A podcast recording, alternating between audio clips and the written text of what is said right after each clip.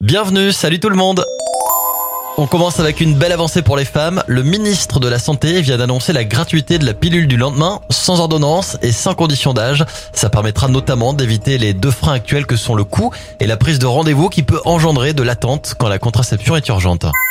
On continue avec la belle histoire du jour qui nous emmène sur l'île de la Réunion où un plongeur a sauvé un baleineau coincé dans le filet d'un bateau. Le courageux nageur a pu dégager le bébé baleine sans dommage. Un geste courageux et une histoire qui se termine bien. Et enfin pour finir, une bonne nouvelle pour celles et ceux qui veulent se faire tatouer sans avoir mal, c'est possible. Des scientifiques ont mis au point une technique de tatouage plus rapide et indolore.